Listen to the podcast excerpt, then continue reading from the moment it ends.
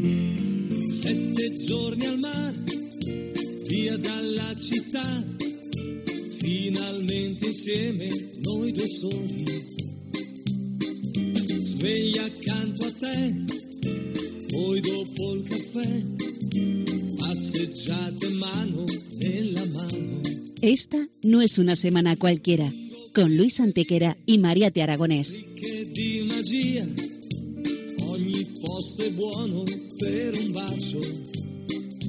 Hola a todos, bienvenidos una vez más al programa Esta no es una semana cualquiera en Radio María, con un servidor de ustedes Luis Antequera. y Mariate Aragonés.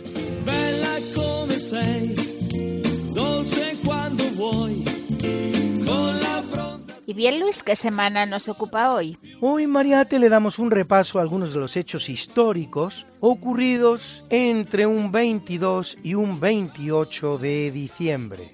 Una semana que no es una semana cualquiera, siete días, sette giorni, como dice nuestra sintonía, en los que han pasado a lo largo de la historia cosas que ni se imaginan nuestros oyentes, porque la historia es así, mejor y más fantástica que la más increíble de las fantasías. Comencemos, pues. Pues allá vamos.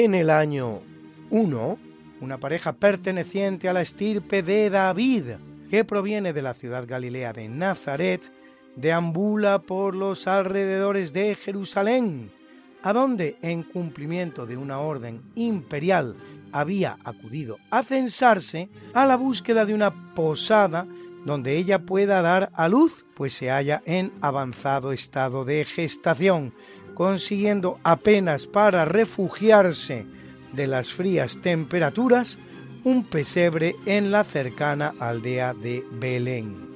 Tres días después, entre el regocijo de los pastores que circundan el pesebre, la mujer, por nombre Miriam, de la familia también davídica de Joaquín, da a luz a un precioso niño que recibe el nombre de Yehoshua Bar Yosef, Jesús hijo de José.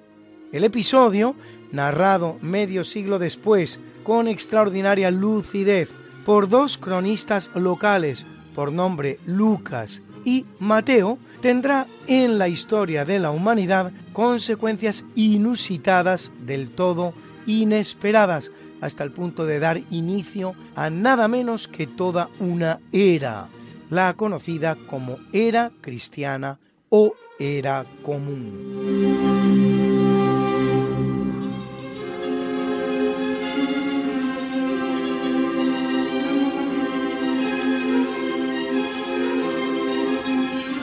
En 1248, el rey Fernando III el Santo entra en la islámica Sevilla, que arrebata al caiz Aksataf, dando así un paso importantísimo en la reconquista de la península para el cristianismo, aunque aún habría de pasar dos siglos y medio para que dicha reconquista se consumara con la toma de Granada. La importante batalla constituye el primer caso de operación anfibia de la historia, así llamada la que se acomete con dos ejércitos de distinta naturaleza. En este caso, un ejército de tierra, el de Fernando III, y un ejército de mar, el que manda el almirante Ramón Bonifaz, tenido por el fundador de la Marina Española, que ataca por el Guadalquivir con 13 naves y 5 galeras construidas en Santander, consiguiendo romper la cadena que defendía la entrada de Sevilla por el río que iba de la Torre del Oro que todos conocemos a una segunda Torre del Oro que no ha llegado a nuestros días, en la orilla contraria. Cita en el actual barrio de Triana que toma su nombre del emperador Trajano. Por la que al día de hoy encontrará usted en el escudo de la ciudad de Santander precisamente eso, una Torre del Oro.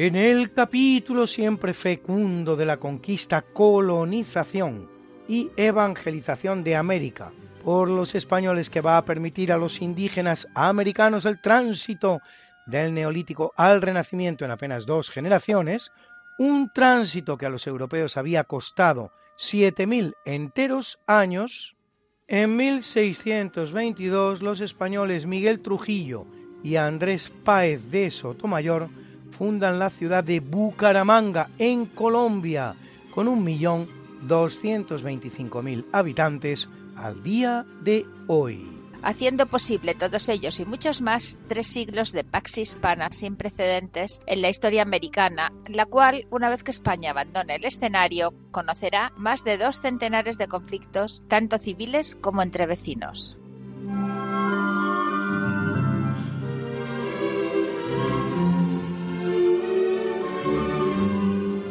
Y hoy, de la mano de Rafa Codes, vamos a conocer todo aquello que viajaba en el galeón de Manila.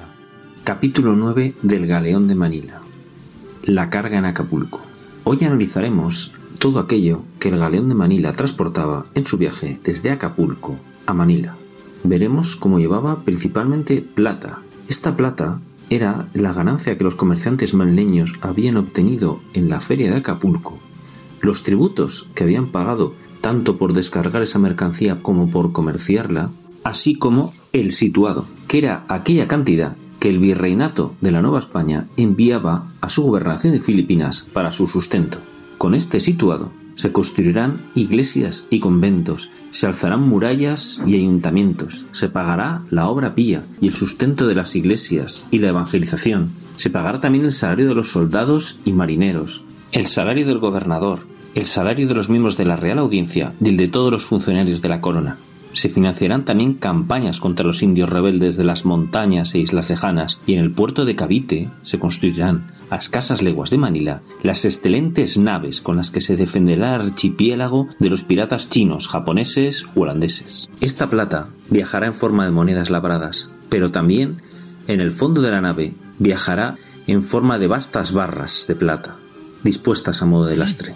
En las bodegas del galeón se cargarán después balas de tabaco que los novohispanos fumarán en Filipinas y las grandes tinajas saturadas de cacao de Guayaquil, del rico chocolate mexicano o de la grana cochinilla de Oaxaca. Ese insecto, cuyo color grana teñirá sedas y algodones. Se cargará también café africano y olorosos vinos y aceites llegados de Andalucía y de La Mancha, y también trigo, trigo castellano, con el que manos expertas cocerán en Manila la más alta exquisitez, pan, pan de Castilla, tan desconocido, tan imposible en Oriente. No faltarán los sombreros de paño flamenco, esos que son utilizados por las clases altas no hispanas y a los que los adinerados comerciantes manileños gustan de imitar, ni los delicados jabones de Puebla que perfumarán las pieles de damas criollas y mestizas en Manila.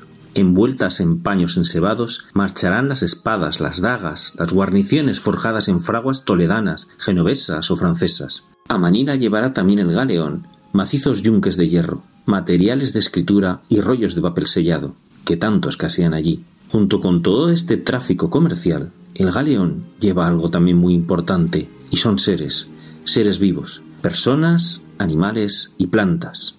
En el puente superior, perfectamente estabulados y acomodados con paja, équidos y vacas lecheras conformarán una granja en movimiento. Son especies que han demostrado adaptarse bien al duro clima filipino. Ovejas y pavos no soportaron la humedad. Junto a estos animales de granja, desde América llegarán a Filipinas nuevos cultivos en una lista casi interminable. Maíz, patata, batata, tomate, cacao, tabaco, cacahuete, calabaza, papaya, pimiento, aguacate, vainilla, zapallos, memeyes o guayabas. Junto con los nuevos productos llegarán también la forma de cocinarlos.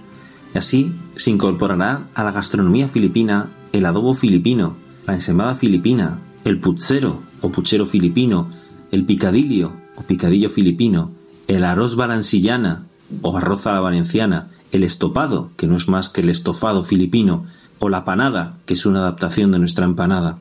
Llega también formas de cocinar propias de América. El atole, una bebida espesa de maíz dulce que en Filipinas será con arroz, o los tamales, que es un alimento hecho de masa de maíz cocinada al vapor y envuelta en hojas de maíz o plátano. Junto a estos productos viajarán personas. Ahí van los aventureros criollos, a quien el nuevo mundo no ha resultado suficiente, o los funcionarios virreinales que parten a tomar posesión de su nueva dignidad acompañados de familiares y criados, también los jóvenes frailes formados en Valladolid y que parten a Filipinas a hacer nueva misión. Parten también compañías de soldados chascaltecas, los grandes conquistadores de Filipinas, o pequeños comerciantes que han conseguido reunir un pequeño capital y sueñan con regresar algún día enriquecidos con el comercio asiático. Encadenados hacia el galeón, se encaminan al fin los forzados, criminales condenados a destierro que cumplirán su pena en la lejana colonia. En su gran mayoría se trata de personas de la Nueva España, criollos, indios o mestizos, y no de población peninsular. No hemos de olvidar que Filipinas fue una extensión del virreinato de la Nueva España, una extensión como lo fue California, como lo fue Nuevo México o como lo será Texas. Y esas personas que iban en el galeón hablaban, y llevaban por tanto palabras, palabras de una lengua española mexicanizada, que dejará allí su legado. A día de hoy, unas cinco mil palabras del tagalo provienen del español y unas cien provienen del náhuatl. Si bien mucho más modestamente, estas palabras también hicieron un viaje de vuelta, porque cuando alguien en un club náutico camina por un pantalán, ha de saber que los pantalanes no existían en la Europa del siglo XVI y que tanto el invento como su palabra es una aportación filipina a la cultura europea. Gracias Rafa, interesantísimo como siempre. Esperamos tu próxima entrega. ¿Quién anda ahí? Beethoven soy. Vengo a contar que mi destino se forjó con sinfonías como esta quinta que es muy top. Primero fui compositor de clasicismo, pero mi estilo evolucionó al romántico padre me obligaba a trasnochar para tocar y convertirme en otro Mozart sin igual. Él se pasa ya bebiendo, mi madre todo el tiempo enferma, que yo siempre fue un infierno, pero al fin me fui a Viena con ayuda de un mecenas en mi triste adolescencia. Trabé amistades y compuse con solvencia. A los 20 años yo comienzo mi sordera. Qué mal, pero la música me salvó la vida entera, al igual que al gran James Rhodes, transformó mi sufrimiento. Dejar de oír fue tan injusto, la peor de las tragedias. Además me quedé solo, pues me dieron calabazas, pero eso no importa, porque compuse las sonatas más hermosas y la música de cámara, porque compuse también nueve sinfonías que son de mi repertorio, la joya de la corona que tú debes escuchar. 250 es un número especial. Este año toca celebrar a Ludwig van, compositor y director universal.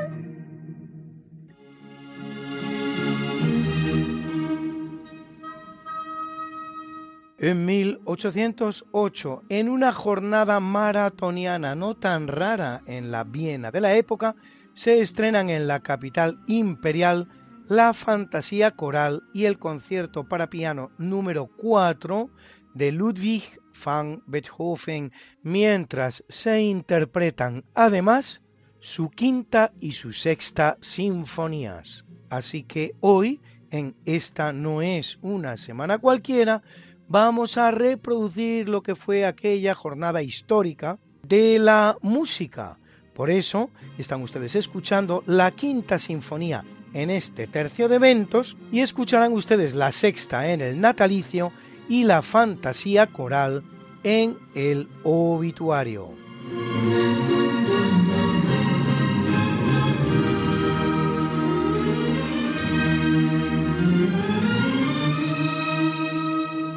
Seguro que estos acordes les suenan, se hallan entre los más conocidos de la historia de la música. Quinta Sinfonía de Beethoven, una de las que sonó en esa jornada histórica de 1808.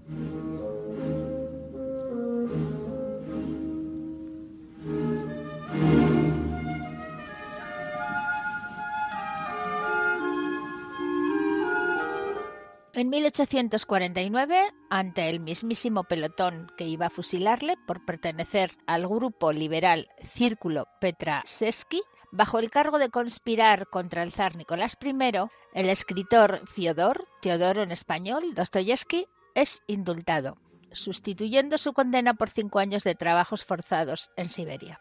Aunque para ese entonces ya había producido abundantes novelas, como por ejemplo Pobres Gentes o La Patrona, ese indulto le permitirá escribir lo mejor de su obra.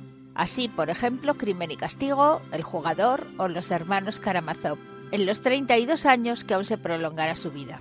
No es la única paradoja de su existencia. Dostoyevsky se aficionará a la escritura cuando, para saldar una deuda que tenía de 300 rublos, decide traducir al ruso una obra del francés Honoré Balzac, Eugénie Grandet, Histoire de Provence, traducción que conocerá un gran éxito.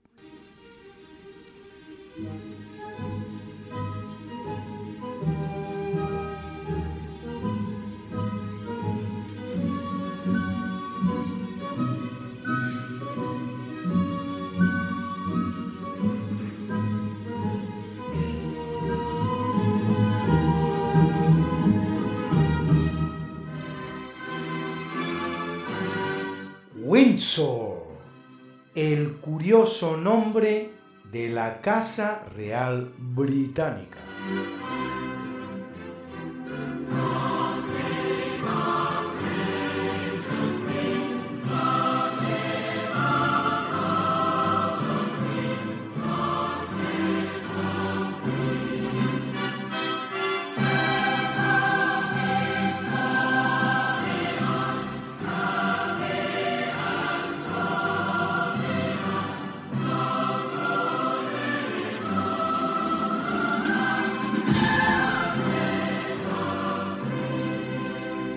Los Windsor, nombre altivo y de regias reminiscencias que traslada a uno, aunque no lo quiera, al orgulloso Reino Unido.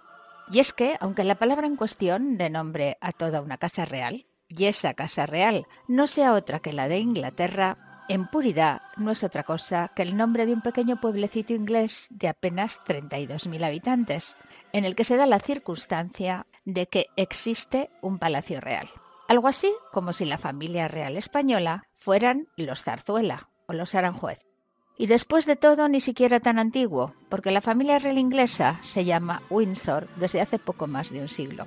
Y bien, ¿cómo se ha llegado a situación tal? Nosotros se lo vamos a explicar de la manera más sencilla posible. Pero agárrense que vienen curvas. O tomen lápiz y papel. O escúchenlo después, de nuevo, en nuestro podcast.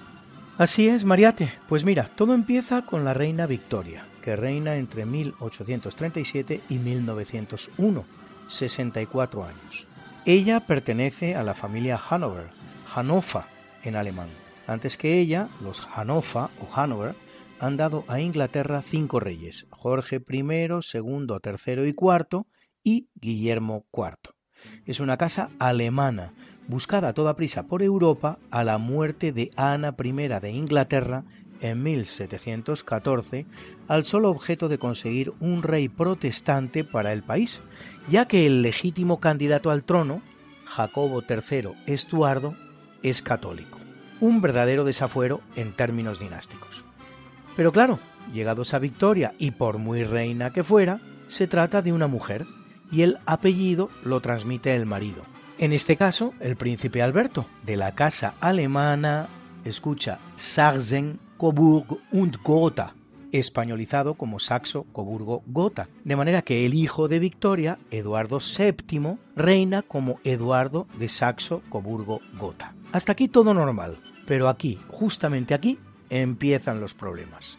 Reinando ya Jorge V desde 1910, se produce la Primera Guerra Mundial que enfrenta al Reino Unido con Alemania Y por si ello fuera poco, la situación interior británica no es poco convulsa. La sonoridad alemana del apellido real se hace cada vez más incómoda e impopular. Un ataque aéreo contra Londres llevado a cabo por los alemanes el 13 de junio de 1917 durante la Primera Guerra Mundial con 14 aviones llamados para colmo Gotha, en el que mueren 162 ingleses, da cuenta de la urgente necesidad del cambio.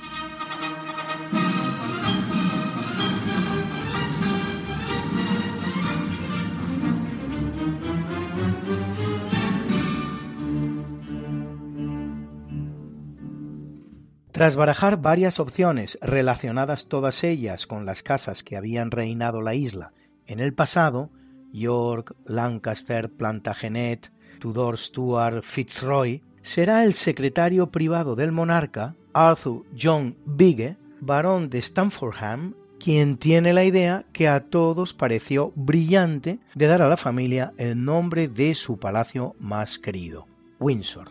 Con apellido tal, Windsor reinarán el propio Jorge V durante casi 20 años hasta su muerte en 1936. Y después su hijo Eduardo VIII, que casado con la plebeya norteamericana Wallis Simpson tendrá que abdicar, quedando como duque de Windsor, por cierto, su hermano Jorge, que le sucede y reina como Jorge VI, y la hija de este, la recientemente fallecida Isabel II. De todas maneras, Luis, si esto es así, cuéntales ahora a los oyentes lo de Felipe de Edimburgo. Pues sí, Mariate, porque por muy serena majestad que fuera, Isabel II no deja de ser una mujer, y el apellido en Inglaterra, como en la totalidad del mundo, lo transmite el marido. En esta ocasión, el duque Felipe de Edimburgo. Y como tú dices, si en el caso de la reina la cosa había sido movidita, en el caso de su marido ni te cuento. De hecho, al nacer, recibe Felipe el pomposo apellido, escucha, escúchalo bien, Schleswig-Holstein, Sonderburg, Glücksburg, hijo como es de Andrés del mismo apellido y nieto de Jorge I de Grecia. ¿Que no querías caldo alemán? Pues taza y media si Saxo-Coburgo-Gotha no sonaba suficientemente germánico, tenemos ahora sentado en el trono de Inglaterra a un Schleswig-Holstein, Sonderburg, Glücksburg. Así es, Luis, y por cierto, ¿a qué no sabes con quién comparte apellido el bueno de Felipe? Ni idea, Mariate. Pues ni más ni menos que con esa gran monarca que es nuestra reina Sofía, a la que quizás para abreviar nos conformamos con llamar Sofía de Grecia. Pues es verdad, Mariate, no había caído. Pero volvamos a nuestro Felipe de Edimburgo, porque ahora resulta que nacido como había nacido en Grecia, cuando a los siete años de edad es trasladado a Inglaterra, su tío, el inglés Lord Louis Mountbatten, personaje fundamental en su biografía, le recomienda que al nacionalizarse británico aproveche la ocasión para cambiar el germanísimo apellido de su padre, Schleswig, Holstein, Sonderburg, Glücksburg, por el de su madre, Alicia Mountbatten, de sonoridades mucho más británicas, cosa que Felipe no dudará un momento y llevará a la práctica. Se trata en realidad de una nueva triquiñuela, pues Mountbatten tampoco es británico, sino una vez más la anglofonización de un apellido alemán, esa especie de enojoso virus que aqueja a la familia real británica por doquier. Apellido alemán que no es otro que Battenberg, y que era tanto el que usaba la madre de Felipe, Alicia, como también otra reina española, la guapísima Victoria Eugenia de Battenberg, esposa de Alfonso XIII. Pero aprovechando que Berg en alemán significa monte, nada más fácil que anglofonizarlo como Montbatten, es decir, Monte Batten. Al contraer la reina Isabel II matrimonio con Felipe Mumbaten en 1947, se dispone que sus descendientes se apellidarán Mumbaten Windsor. Sí, Mariate, pero en abril de 1952, dos meses después de su ascensión al trono, Isabel II dispone ahora que tanto ella como sus hijos, la familia real en suma, sean conocidos como Windsor. No obstante lo cual, cuando casa con su primer marido, el capitán Mark Phillips, en 1973, la hija de Felipe e Isabel, la princesa Ana, preferirá firmar como Ana Mountbatten Windsor.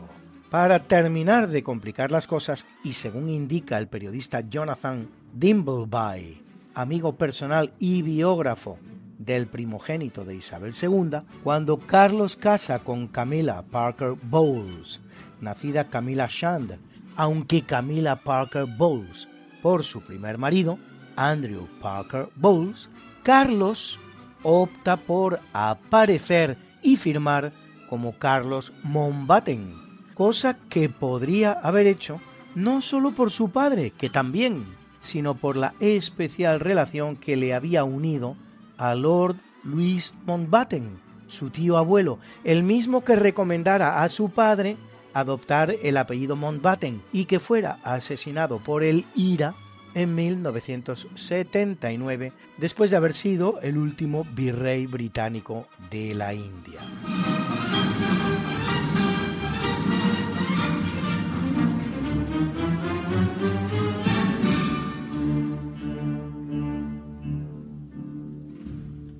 Y bien, este es, en pocas palabras, el British Cocktail creado por la familia real británica que subyace tras el intrincado apellido de la misma. Resta todavía por saber cuál será el apellido oficial de Carlos en cuanto rey de Inglaterra.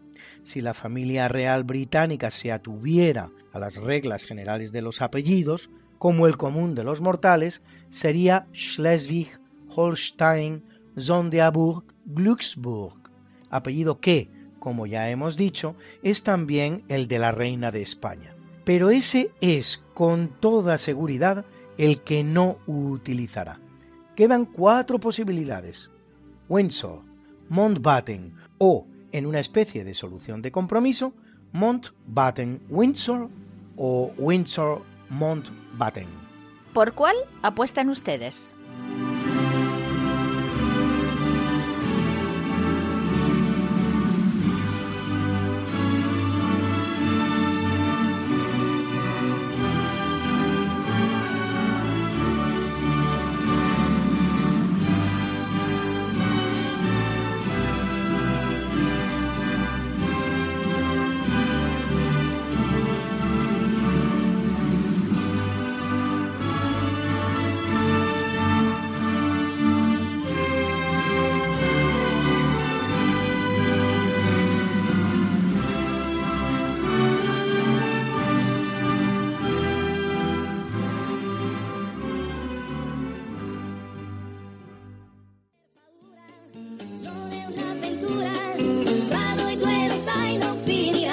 Que quieres volvernos a escuchar porque no puedes esperar hasta la próxima semana, que te perdiste un programa y no te lo perdonas, que quieres mandarle el programa a un amigo tuyo al que sabes que le va a gustar.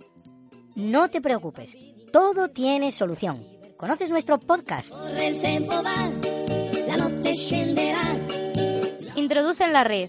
Podcast Radio María, esta no es una semana cualquiera, y entrarás en el mundo mágico de la historia, con todos los programas que hemos emitido hasta la fecha Miles y miles de minutos de historia de la buena, contada con honestidad, con rigor, de manera escueta y entretenida.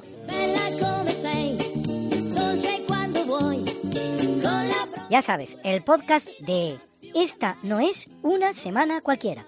Para oír la radio cuando tú quieras, donde tú quieras y con quien tú quieras.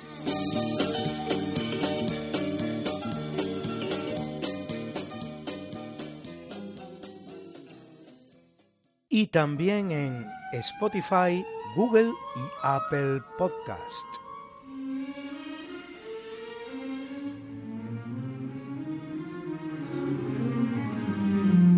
En 1990 las Naciones Unidas dan por concluido el fideicomiso que mantiene Estados Unidos sobre las Islas Marshall, situadas en el Océano Pacífico obteniendo éstas así su independencia. Las islas, descubiertas por el navegante español Alonso de Salazar, habían sido españolas hasta 1885, en que pasan a manos alemanas en el marco de lo que se llamó el conflicto de las Carolinas, cuando la Alemania de Bismarck reclama a España tanto las Islas Marshall como las Carolinas y un laudo arbitral del Papa León XIII, que ambas potencias aceptan, detiene la escalada hacia la guerra entre las dos potencias, determinando que las Carolinas sean para España y las Marshall para Alemania. A los efectos, España, en franca inferioridad, prepara una flota de siete barcos, cuyo mando otorga al vicealmirante Juan Bautista Antequera, el cual, en previsión de que los alemanes pudiesen atacar en las Baleares para conquistarlas y proceder después a un canje de islas, fortifica las islas españolas en el Mediterráneo.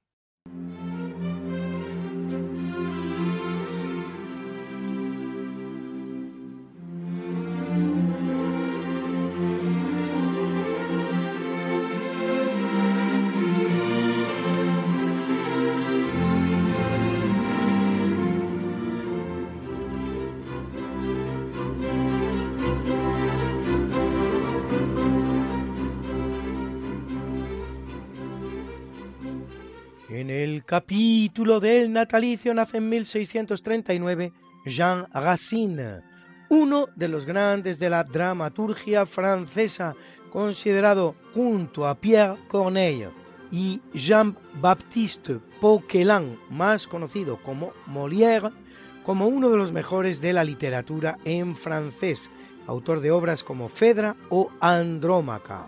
Y todo ello a pesar de haber sido educado como jansenista, herejía del cristianismo de carácter extremadamente puritano, que, en consecuencia, denostaba las artes escénicas y el teatro como pecaminosos.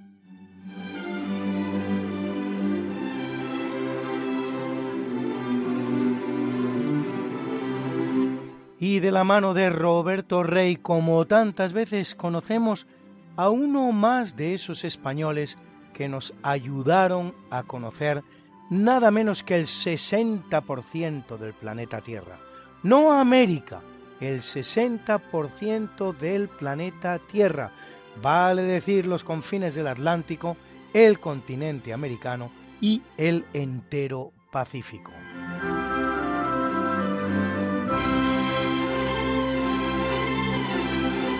En el siglo XVI, mientras Quevedo y Cervantes dejaban su huella, un héroe olvidado emergía, Gabriel de Castilla, militar y navegante audaz. En el corazón de la expansión española, Castilla surcó los mares de Perú y Chile, desafiando la furia del océano por las costas del Pacífico, Tierra de Fuego y los mares del sur, enfrentó a temibles piratas británicos. En 1603, una tormenta desató la epopeya. En el peligroso mar de Oces, Gabriel de Castilla avistó por primera vez la Antártida, un hito que resonaría a través de los siglos. El marinero holandés Laurens Claes dejó constancia Islas cubiertas de nieve a 64 grados de latitud sur, las Shetland del Sur, un descubrimiento que desafiaba las fronteras conocidas. Gabriel de Castilla y su valiente tripulación se convertían así en los primeros en avistar la Antártida. Ha sido un reportaje de Roberto Rey en su canal de YouTube Herramientas contra la leyenda negra.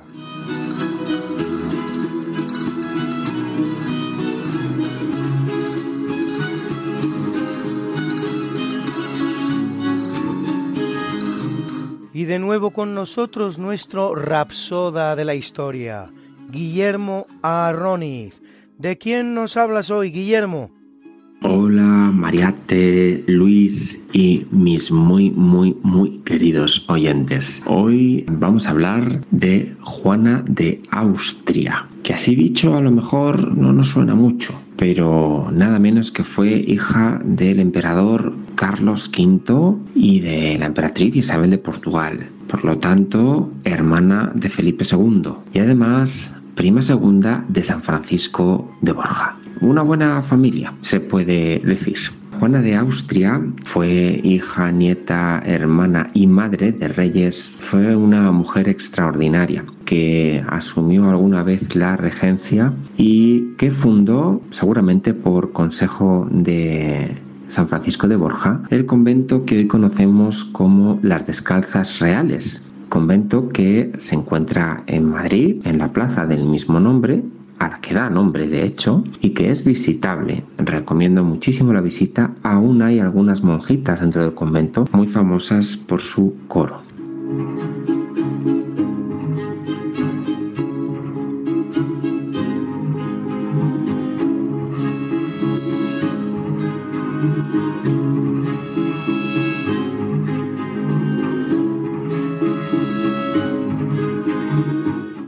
Repartió su vida sobre todo entre la corte y el convento que funda. Y el monumento mortuorio se lo hizo uno de los Leoni, de los famosísimos escultores que vinieron a España e hicieron los grupos escultóricos que hay en el Escorial, con las familias de Carlos V y Felipe II, entre otras muchas obras. Se dice que Juana de Austria fue jesuita, aunque en su momento pues no estaba muy claro si podían serlo las mujeres, pero se dice que lo fue. Y también fue princesa de Portugal. Nada menos, todo un enorme legado que por desgracia hay que em, rescatarlo del olvido, porque parece que las grandes personas se nos olvidan. He de decir también que fue una fantástica mecenas de arte.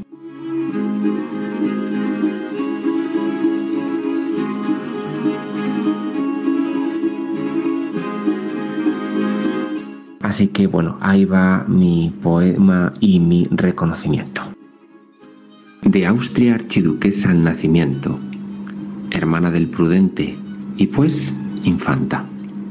Princesa en Portugal y la giganta el tiempo, su regencia y su convento. Regente de un país siempre cruento, gobierna con saber, nada la espanta. Su gloria la señala y la levanta, tornando su memoria en monumento. También fue una ferviente jesuita, de manos de su primo, duque y santo, la única mujer que pudo tanto en un orbe de hombres que se agita. Y Juana opuso al mundo la quietud, la fe, la devoción y la virtud.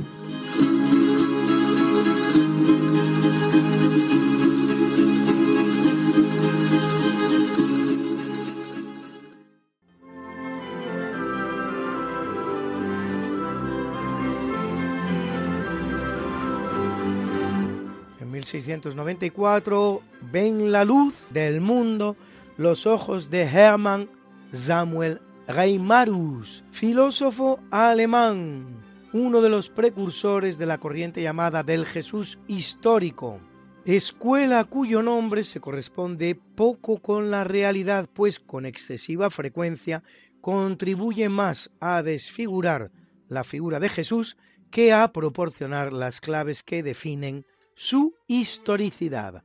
Autor de la obra sobre el propósito de Jesús y el de sus discípulos, publicada en 1774, una vez muerto, en la que expresa esta idea básica que es una verdadera declaración de intenciones. Tenemos buenas razones para trazar una distinción absoluta entre la enseñanza de los apóstoles en sus escritos y lo que Jesús mismo había proclamado y había pensado en su propia vida. Según Reimarus, lo único que había hecho Jesús era proclamar la proximidad del reino, intentar excitar la rebelión del pueblo judío y postularse como su líder militar bajo el título de Mesías. El aparato ético y teológico del que dicho mensaje será arropado no es sino obra y adición de sus discípulos, fabricantes del fraude de la resurrección, los mismos que rompen con el tronco común judío y convierten el mesianismo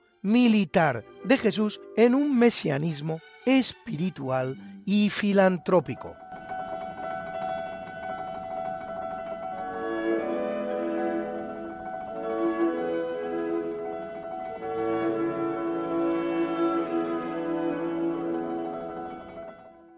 Capítulo del obituario, en el año 417 muere San Inocencio I, cuadragésimo papa de la Iglesia Católica, que lo es durante 16 años nada menos, hijo, según algunas fuentes, de otro papa, Anastasio I, al que según estas versiones, que ni siquiera explican en qué circunstancias habría ocurrido el evento, sucedería en lo que sería un caso único en la historia. A él toca sufrir el saqueo de Roma por Alarico en 410, si bien no le pesca en Roma, sino en Ravenna. Su enfrentamiento con Pelagio y el pelagianismo propicia la famosa frase de San Agustín, Roma locuta, causa finita, cuando Roma habla, no hay más que hablar, que se utiliza como uno de los grandes argumentos a favor de la primacía romana sobre todas las demás iglesias cristianas. Combate también el priscilianismo. Radio María, la fuerza de la esperanza, 25 años ya en España. Y una vez más nos hallamos en el tiempo del Adviento, en la preparación de la gran venida de la historia aquella que parte la historia del hombre en dos, aquella que marca el principio de una era, la de la esperanza.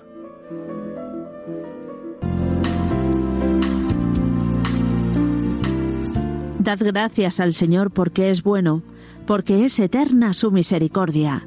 Rezamos en los salmos. Sí, Dios Padre es tan bueno y misericordioso que nos ha enviado a su Hijo, hecho hombre, para mostrarnos el camino de la felicidad, que alcanza su plenitud en el cielo, compartiendo con nosotros una vida humana, con sus momentos gozosos, luminosos y dolorosos, hasta su gloriosa victoria en la resurrección. Una historia de amor que comenzó en su nacimiento y que Radio María lleva 25 años anunciando en España, con el apoyo de mucha gente buena que ha hecho posible esta radio que cambia vidas. Ayúdanos a seguir haciéndolo muchos años más con tu oración, compromiso voluntario, testimonio y donativos. Colabora. Puedes hacerlo sin moverte de casa, con una simple llamada al 91 822 8010, a través de Bizum o en nuestra página web www.radiomaria.es, en el apartado Donativos, donde verás los números de cuenta para realizar una transferencia bancaria. También puedes hacerlo con tarjeta o PayPal. Preparemos nuestros corazones para recibir a Jesús en Navidad. Radio María, la fuerza de la esperanza. Muere en 1419 Baltasare Cosa, más conocido como Juan XXIII, octavo y último de los antipapas de la Iglesia Católica durante el llamado Cisma de Occidente, un cisma que dura 40 años, los que van del 1378 al 1417. Nuestro Juan XXIII de hoy, no confundir con el Papa elegido en 1958, que convoca el Concilio Vaticano II, lo va a ser cinco años, entre 1410 y 1415, responsable de que el nombre Juan no vuelva a ser utilizado por un pontífice durante más de cinco siglos. Acabará sus días como obispo de Frascati, sometido al Papa que pone fin al cisma, Martín V.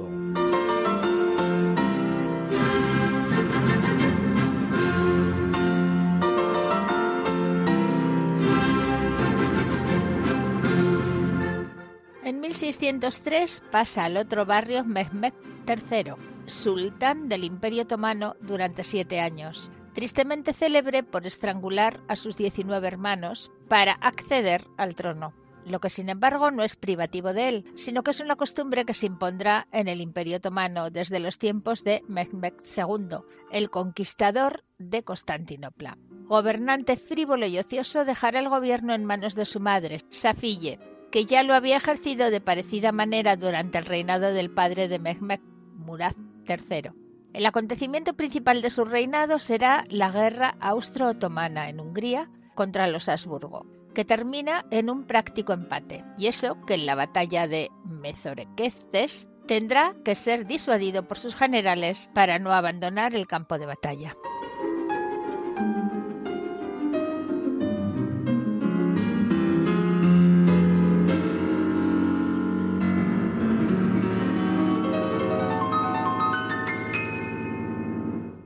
En 2014 el que muere es John Robert Cocker, más conocido como Joe Cocker, músico británico de rock, blues y soul. La voz ajada y rota de Joe Cocker, el corazón en cada una de las notas. You are so beautiful. Eres tan bonita. So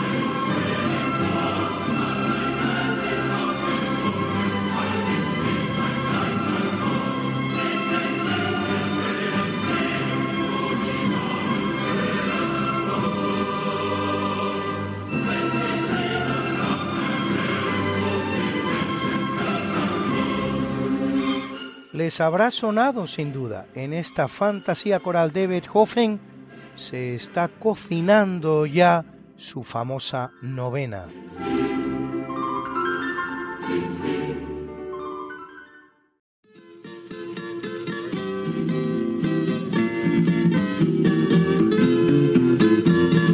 Y puntual como siempre nos trae Alberto Hernández, el gran Alberto, uno de esos grandes personajes de la historia de España. Don Luis de Requesens, general victorioso español, vencedor del fiero turco en Lepanto, vencedor de las Alpujarras, embajador extraordinario ante su santidad en Roma. Una vez que ha terminado todas estas misiones, es destinado como gobernador a Milán. Milán era un punto de vista estratégico para España, puesto que era el tapón natural de Francia para que no interviniese en Italia, era al mismo tiempo la entrada de Italia para los españoles y es donde comenzaba el camino español que terminaba en Bruselas, donde llegaban los soldados españoles porque Francia no dejaba pasar por su territorio a tropas hispanas. Pues bien, cuando llega a Milán se encuentra con que tiene poco dinero y entonces necesita recaudar fondos. Se da cuenta de que los clérigos están exentos de impuestos, parte de eso tiene un obispo que es sobrino de Pío IV, ha sido cardenal, pero está actuando como obispo y se está tomando muy en serio su labor. Y entonces tienen pruebas por la justicia, quién ha de juzgar a los clérigos, quién ha de juzgar a los no clérigos, cómo se han de juzgar los delitos contra la iglesia, cómo no, las fiestas son profanas o son devotas, la guardia al cardenal a quien le corresponde, a quien no le corresponde, etcétera, etcétera. Son muchos problemas que tiene y don Luis de Requesens no tiene dinero ni tiene siquiera soldados para mantener el prestigio de su cargo, con lo cual probablemente a lo mejor se excede y toma un castillo que está allí en Milán, el castillo de Arona. El obispo Carlos Borromeo, más tarde santo de la Iglesia Católica, les comulga. Don Luis de Requesens, que es muy católico, muy católico, y no quiere estar excomulgado, recurre a la excomunión, pero es en vano. Recurre al Papa y tampoco le hace mucho caso, puesto que su estancia en Roma no se granjeó precisamente las simpatías porque defendió la corona española. Entonces le destina a Bruselas y el tío no quiere irse sin levantar la excomunión. Habla con Madrid, con el rey, el rey habla con el Papa, le levantan la excomunión y recibe el acta de levantar la excomunión cuando ya está en Bruselas. La actitud del obispo Borromeo sale muy reforzada porque se ciñe a los patrones del Concilio de Trento, por cierto, patrocinado por los españoles y cuyos teólogos más famosos fueron españoles. Luz de Trento martía a los herejes, en frase muy afortunada de don Marcelino Menéndez Pidal. Finalmente, nuestro querido general honra y pre del ejército español de España y de Cataluña, pues era catalán, muere en Bruselas, pero eso sí, auxiliado por la Iglesia Católica. Y esto es todo por esta noche. Buenas noches.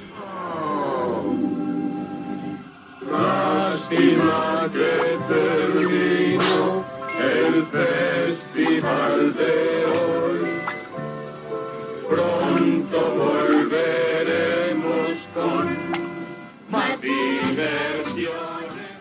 qué le vamos a hacer si es así? Esto se acaba, queridos amigos. Pero recuerda,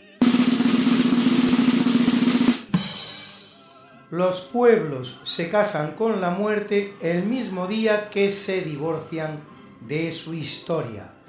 Juan Vázquez de Mella, político, escritor, periodista y filósofo español vinculado al carlismo de ideología tradicionalista basada en los conceptos de la tradición, la monarquía, la unidad de España, a través de regionalismo y foralismo y la concepción orgánica de la sociedad a través de la familia, el municipio y la región. Director de El Correo Español, varias veces diputado, su obra completa se recoge a lo largo de 30 volúmenes. Y de igual manera que lo hacemos en cada programa, presentamos para terminar la mucha buena y variada música que nos ha acompañado hoy como siempre. Y hoy toda nuestra banda sonora tiene un mismo compositor, Ludwig van Beethoven. En el tercio de eventos hemos escuchado su sinfonía número 5 en do menor, opus 67, primer movimiento interpretado por la Fulda Symphonic Orchestra que dirigía Simon Schindler. En el natalicio, la sexta sinfonía o pastoral, su primer movimiento igualmente allegro ma non troppo. En los instrumentos de la London Philharmonic Orchestra que dirigía James Lowgram.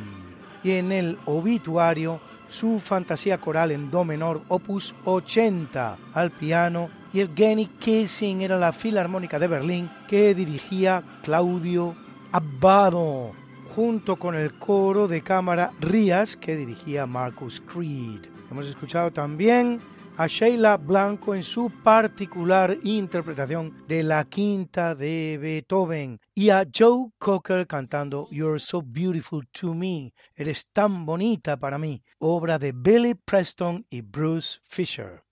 Doch der Künstler Frühlingssonne lässt aus meinem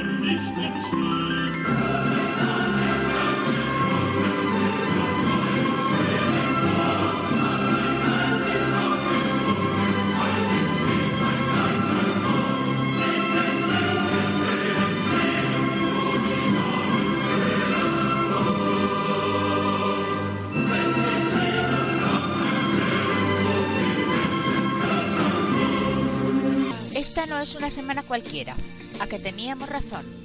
La historia, ¿cómo es? Y no como nos gustaría que fuera. Hasta el próximo programa. Se despiden de ti, Mariate Aragonés y Luis Antequera. Pero yo te veo muy pronto en el programa de Javier Ángel Ramírez, Diálogos con la Ciencia, el jueves a las 12 de la noche, o lo que es lo mismo, el viernes a las 0 horas, con nuevos episodios de nuestra apasionante historia. No te lo pierdas. Les hemos ofrecido en Radio María Esta no es una semana cualquiera, con Luis Antequera y María Te Aragonés.